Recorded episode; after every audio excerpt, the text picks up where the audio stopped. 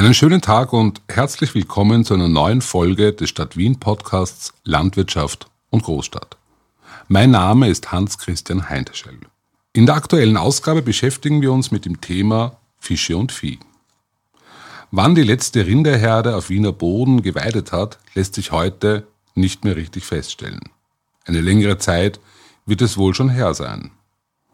Umso erstaunlicher also die Wiederkehr des Viehs, Nein, diesmal nicht in Form des Rindes, dafür aber im sympathischen Bild des Strohschweins. Und zwar in Floridsdorf, wo Andreas Maurer vom gleichnamigen Biohof eine Bio-Schweinezucht samt Hofschlachtung und Direktvermarktung aufgebaut hat. Auch das Thema Fisch hat in letzter Zeit eine erstaunliche Renaissance erfahren. Nein, und auch hier geht es jetzt nicht um Saiblinge aus einem berühmten Stadtlauer Schotterteich oder um Lachsfischen in der Liesing, dafür aber um den afrikanischen Wels, der in der Donaustadt seit längerem erfolgreich gezüchtet wird. Wie dieser Wels wiederum mit Glashausparadiesern zusammenhängt, darüber wird heute Michael Berlin uns Auskunft geben. Das Gespräch führte wieder Biorama-Herausgeber Thomas Weber. Der renommierte Umweltjournalist ist für uns an den Stadträndern Wiens unterwegs, um mit Produzenten, Visionären und Fachleuten über die Gegenwart und Zukunft regionaler Landwirtschaft rund um Wien zu sprechen. Ich wünsche gute Unterhaltung und bis bald. Bitte einmal durch die, über den Desinfektionsding und auch hier die Hände desinfizieren. Man sieht ja ganz gut, das sind Warmwasserfische. Die Temperatur liegt ungefähr bei 27 Grad Wassertemperatur. Das ist da, wo die, der Stoffwechsel am besten funktioniert und sich auch wirklich gut umsetzen. Wir befinden uns bei Blühen in Wien-Donaustadt. Blühen ist ein Kunstwort, das Blau und Grün zusammenführt. Wie Wasser und Grünzeug, beziehungsweise die Fische und das Gemüse, die hier in einer sogenannten Aquaponik-Anlage gemeinsam produziert werden. Im Glashaus wachsen Paprika, Paradeiser, Melanzani und anderes Gemüse, das über eine Kreislaufanlage mit den Abwässern der Fischzucht gedüngt wird wobei Zucht nicht ganz zutrifft. Genau genommen kommen die schnell wachsenden afrikanischen Wälse derzeit noch als Winzlinge aus einem Becken im Burgenland nach Wien zur Mast. Das soll sich ändern. Alles ist im Aufbau. Experimentiert wird laufend. Nebenan zeigt uns Michael Perlin, einer der Gründer des Startups und außerdem Bioackerbauer im angrenzenden Machfeld, finden vielversprechende Versuche statt, mit Insektenmehl als Futtermittel. Einmal pro Stunde das ganze Wasser über den Biofilter und es entsteht im Prinzip durch den Wasserfluss ein Biofilm, so wie am Rand von einem Gewässer. Da sind Bakterien drin, die das Wasser reinigen Biozertifizierbar ist das alles nicht. Vor allem, weil die Fische indoor gehalten werden. In künstlichen Becken, bei künstlichem Licht. Hier haben wir zugehängt einen Moving Bed Filter, das ist genau dasselbe, nur in einem geschlossenen Filter. Nachhaltiger als Fisch aus den überfischten Weltmeeren ist der Wiener Wels, als der der burgenländische Afrikaner vermarktet wird, allemal. Neugierig auf das Fisch- und Gemüse-Startup ist auch Biobauer Andreas Maurer. Auch er ist Tierhalter, ebenfalls am Wiener Stadtrand, in Floridsdorf. Auf seinem Biohof Maurer baut der Jungbauer gerade ziemlich einzigartig im Stadtgebiet einen neuen Schweinestall. Ein Vorzeigestall für 20 Zuchtzaun, einen Eber und viele Ferkel, die später als Weideschweine auf seinen Äckern wühlen dürfen, wenn dort gerade kein Kürbis und kein Weizen wächst. Auch er möchte im Kreislauf arbeiten, allerdings ganzheitlich und hyperlokal. Das Futter für die Schweine soll überwiegend vom eigenen Hof stammen, die Schlachtung stressfrei direkt am Hof stattfinden und die Vermarktung ausschließlich direkt. Auch den Schlachtraum möchte der Floridsdorfer für Schule am Bauernhof öffnen. Wir sprechen mit Biobauer Andreas Maurer und Fisch- und Gemüseproduzent Michael Berlin über maximale Transparenz und über den fairen Preis eines Schweineschnitzels und eines Welsfilets. Wie kommt das Schwein nach Floridsdorf und wie wird ein Afrikaner zum Wiener Wels? Ja, wie kommt das Schwein nach Floridsdorf? ähm, Im Endeffekt hat unser Betrieb eigentlich, wir haben immer Schweine gehabt, früher auch schon, die Großeltern und davor generell schon. Kurz zum Betrieb vielleicht, das, äh, unser Hof ist urkundlich erwähnt seit 1646 im, im Besitz meiner Familie und eben auch am Standort am Leopoldorplatz 17 beheimatet. Ist immer ein landwirtschaftlicher Betrieb gewesen. Und ja, wir haben eben 2018 haben wir jetzt, äh, sind wir voll biologisch. Und haben uns eben dazu entschlossen, dass wir die Schweinehaltung ausbauen. Äh, und in dem Sinne eben natürlich alles biologisch haben wir, äh, sind wir noch im Bau, haben einen großen Offenstall gebaut und ja, da kommen dann unsere 20, 20 Zuchtzaun, werden dort einziehen und ja, die sind dann eben direkt am Betrieb beheimatet und haben da ihre Fläche und ihren Auslauf. Die Ferkel, also unser Ziel ist eben die Direktvermarktung und die Ferkel äh, wachsen dann bei uns am Hof noch bis 40, 50 Kilo auf und dürfen dann in Zukunft auf die Flächen übersiedeln, auf unsere Ackerflächen. Das wird im Endeffekt wird eine Weide in die, in die Fruchtfolge integriert. Das heißt, im Vorjahr steht vielleicht noch ein Kürbis oder ein Mais dort. Im nächsten Jahr bauen wir dann Luzerne an und äh, die Schweine kommen auf ihre Weidefläche und im Jahr darauf wächst dann dort wieder Weizen. Die Schweine verbringen dann eben äh, ab 50 Kilo bis zur Schlachtreife ihr restliches Leben dauerhaft in Freilandhaltung und kommen danach eben wieder zur Schlachtung auf den Hof. Das ist das nächste Ziel, eben die eigene Schlachtung. Und ja, da äh, stehen sie dann noch, um eine stressfreie Schlachtung zu garantieren, äh, wollen wir sie dann äh, ein bis zwei Wochen vor der Schlachtung heimholen, damit sie sich wieder akklimatisieren können, damit sie runterkommen vom, vom Stress und dann soll es im Endeffekt, sollen sie eines Tages dann bei der Fütterung direkt, das wäre das Ziel, dass die Fütterung direkt hinter dem Schlachthaus äh, stattfindet, dass sie dann quasi eines Tages einfach umfallen während der Fütterung und so komplett stressfrei äh, geschlachtet werden können. Der afrikanische Wels hat im Prinzip den gleichen Weg wie die Tomate gewählt, nur ein paar hundert Jahre später. Die Tomate kommt ja auch aus Südafrika ursprünglich. Ähm, der afrikanische Wels ist ein Tier, der einfach äh, sich für die Art und Weise, wie die, die Fische züchten, am besten eignet, weil er sich in der Enge, die er hier auch aufwächst, auch wohlfühlt. Der, das sind wenig Fische, die das tun. Und wir sind mittlerweile jetzt schon fünf Jahre in dem Standard hier und züchten die Fische.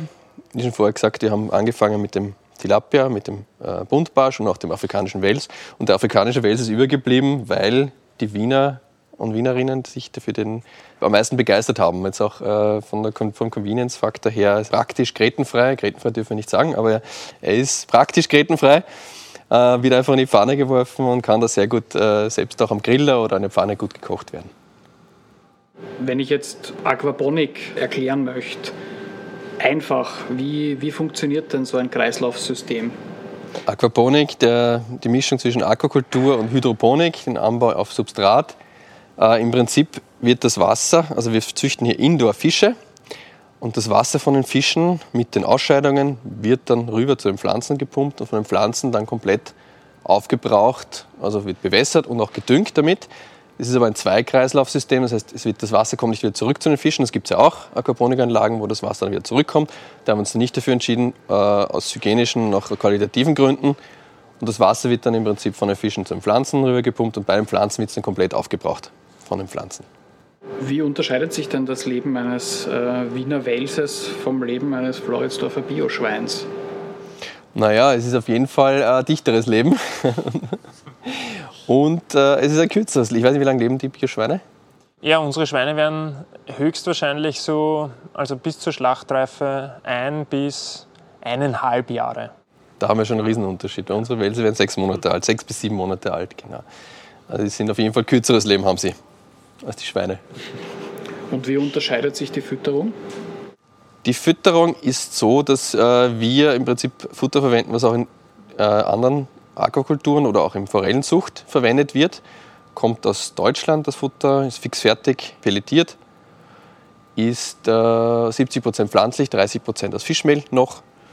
Habe ich ja vorher schon erwähnt, da sind wir dabei, das sukzessive abzubauen, das Fischmehl, aber im Moment ist es noch so. Ja.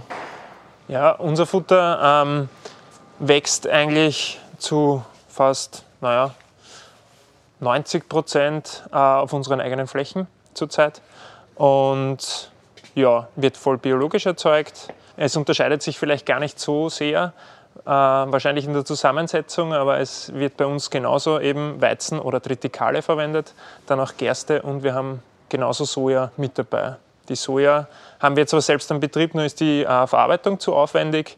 Die wird äh, quasi wieder eben zugekauft. Das ist auch österreichische Sojabohne, Bio-Sojabohne, die ähm, verarbeitet wird und ja, kommt auch aus Österreich. Und ja, sonst ist eigentlich nur noch eine Mineralstoffmischung bei uns mit dabei. Ja. Kommt wahrscheinlich von uns, von unserem Biobetrieb. Wir haben auch Bio-Soja-Produktion. Eine ah, recht ja. große. da schließt sich der Kreis genau. zum Floridsdorfer Schwein aus dem Waldfeld. Genau. Sowohl Blühen als auch der Biohof Maurer setzen unter anderem auf Direktvermarktung. Deswegen wohl auch maximale Transparenz gegenüber den Konsumentinnen und Konsumenten. Wie viel Transparenz brauchen denn mündige, in dem Fall Genießerinnen und Genießer? Sehr viel Transparenz. Also wir merken es bei uns, dass eine extreme Nachfrage nach Führungen ist in der Anlage. die Leute interessieren sich, die kommen auch in den Hofladen, kaufen und sagen, da kann ich mal schauen, wie das produziert wird. Und dann gehen wir gehen wir durch mit ihnen. Wenn es eine Zwischendurchführung ist, haben wir jetzt nicht so gern. Wir haben eher Führungen, die dann wirklich in größeren Gruppen sind.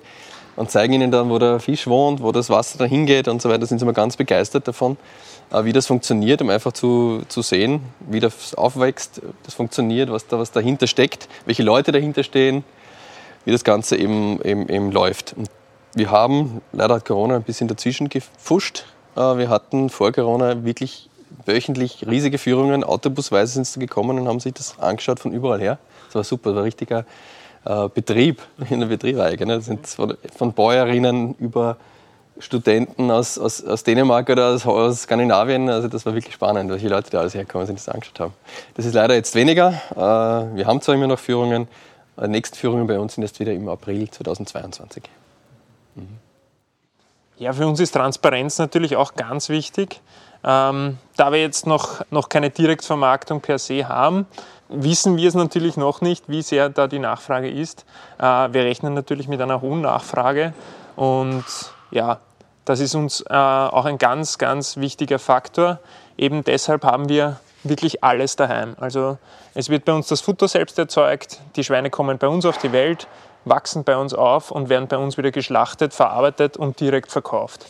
Und in dem Sinne ist uns eben auch Transparenz ganz wichtig. Wir werden genauso sehr stark auf Betriebsführungen setzen ja, es ist, wir, haben, wir haben noch keinen Hofladen. Wir haben jetzt zuletzt äh, bei uns direkt hinterm Hof eine Weide für unsere Pferde und Ziegen gemacht und es ist die Nachfrage überhaupt nur nach Führungen alleine schon unglaublich. Also es sind alle, alle brennen darauf, dass wir quasi die Bauphase abschließen und, und mit den Führungen beginnen können. Also ist großartig zu sehen und freut uns wirklich sehr. Der Großteil der Bevölkerung isst Fleisch oder unterstützt letztendlich auch, wenn man sich äh, vegetarisch ernährt, natürlich Nutztierhaltung. Wie geht man denn mit dem äh, schwierigen Thema Schlachtung um? Ja, wir versuchen das auch auf jeden Fall eben transparent zu gestalten. Bei uns wird man sich auch den Schlachtraum in Zukunft anschauen können und äh, wir werden auch ganz genau erläutern, wie eben die Abläufe bei uns stattfinden. Und es ist eben mir äh, das oberste Anliegen bei der Schlachtung selbst, ist eben die stressfreie Schlachtung. Das Tier soll im Grunde genommen nichts von der Schlachtung mitbekommen. Also deshalb eben, wir vermeiden jeglichen Transport. Die Tiere kommen eben, wie schon gesagt, zwei Wochen vorher direkt zum Schlachtraum, so der Plan, und werden dann direkt vor der Schlachtung gefüttert und dann direkt betäubt. Das ist bei uns ein bisschen anders bei Fischen, aber es ist natürlich auch so bei uns, wir haben hier keine Transportwege, keinen Tiertransport, das ist vor Ort. Die Fische kommen dann im Prinzip vor der Schlachtung in den, bei den Welsen sind Warmwasserfische in kaltes Wasser.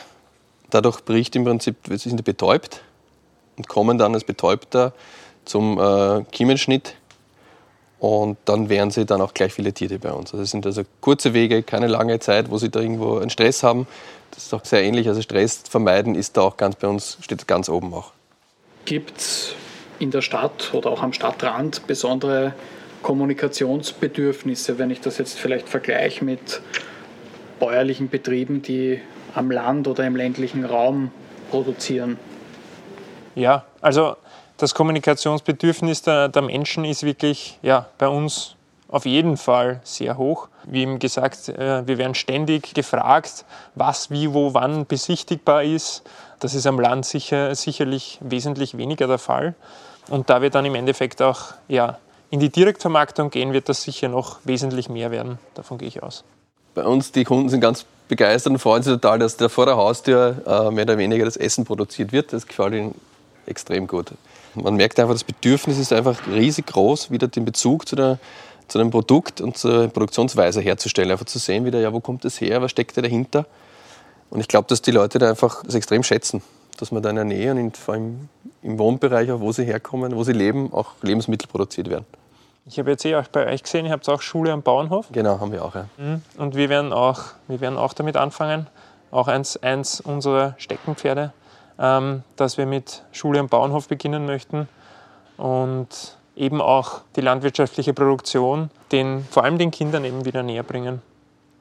Wie sehr belastet denn Tierhaltung die Nachbarschaft? Also gerade in Floridsdorf kann ich mir vorstellen, dass nicht alle begeistert sind, wenn da jetzt ein auch alteingesessener Betrieb, ein Biobetrieb plötzlich äh, beginnt wieder aktiv in die Schweinezucht und Schweinemast zu investieren und was aufzubauen. Ja, im Endeffekt ist nur die Zuchtzaunhaltung am Betrieb. Das heißt, es sind maximal 20 Mütter, 20 ausgewachsene Schweine plus unserem Eber natürlich vor Ort und sonst eben die Ferkel.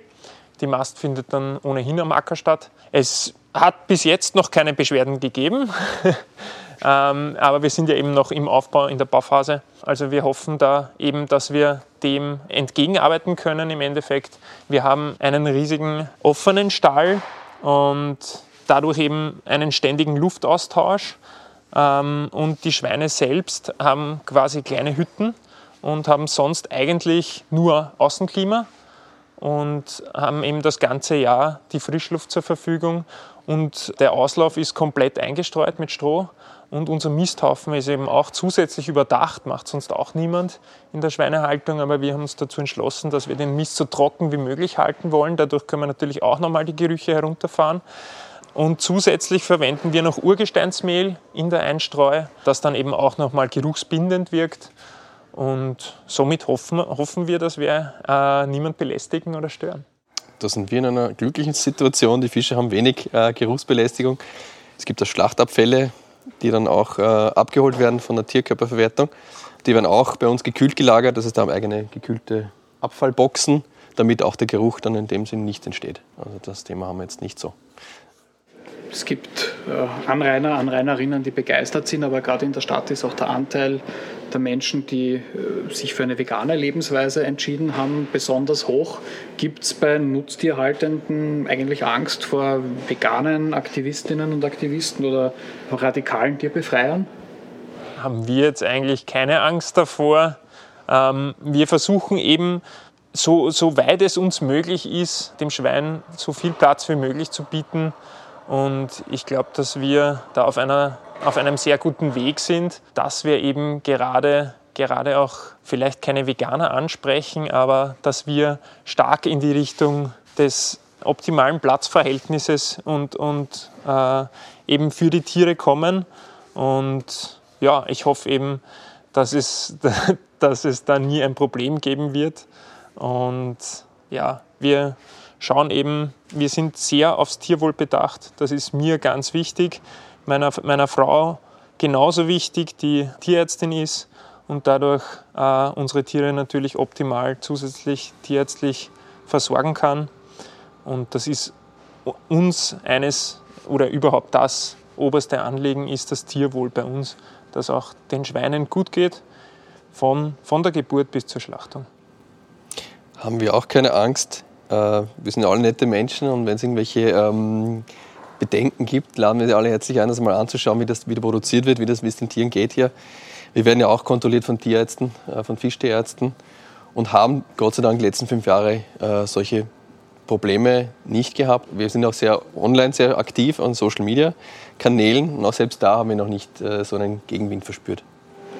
Der Aquaponik, wie ihr sie betreibt, wird zum Beispiel kritisiert, dass viele Fische auf engstem Raum gehalten werden. Gibt es da praktikable Alternativen? Nein, gibt es nicht. Das ist ja genau das, was ich vorher gesagt habe. Die Fische gibt es nicht sehr viele, die sich dafür eignen, für die Art und Weise der Haltung. Gibt es eben nur die Fische, die sich auch in Natur auf engem Raum leben können, auch dort wohlfühlen, auf engem Raum. Und auch die Fische kommen nur zum Einsatz. Alles andere wäre nicht tiergerecht. Was ist Oder falls es den noch nicht gibt, was wäre denn der faire Preis für ein Bioschnitzel und für ein Welsfilet? Den haben wir dabei noch nicht festgesetzt, der faire Preis. Ähm, ist natürlich mit unserer Produktionsweise, ähm, wird er auch bei weitem über Supermarkt-Biopreisen liegen, da wir eben unsere eigene Schlachtung zusätzlich noch haben und im Endeffekt ist das Ziel, drei Schweine pro Woche zu schlachten. Das ist im Endeffekt ja, keine Auslastung für einen Schlachtbetrieb. Und dadurch müssen wir natürlich ähm, vom Preis her uns höher ansiedeln und zusätzlich auch noch die Freilandhaltung hinzu, wo dann jedes Schwein um die 700 Quadratmeter Platz hat. Und ja, da ist natürlich, werden wir uns eher über dem Bio-Supermarktpreis ansiedeln, würde ich sagen. 29 Euro das Kilo. Das ist der Preis, der, glaube ich, fair ist und gut ist. Mit dem können wir auch wirklich gut arbeiten und leben. Also das ist natürlich die Produktionsweise hier, äh, die ist sehr aufwendig, kostet auch natürlich mehr Geld. Aber wir liegen auf einem Bereich, wo es hochqualitative Fisch halt liegt und das muss es einfach kosten. Und das muss, ist es auch wert. Das ist auch wert. Danke. Das war die dritte Episode der neuen Reihe Landwirtschaft und Großstadt. Wenn du mehr über das Thema wissen möchtest, dann empfehle ich dir online Infos auf wien.gv.at. Ebenso interessante Infos gibt es auch unter www.stadtlandwirtschaft.wien slash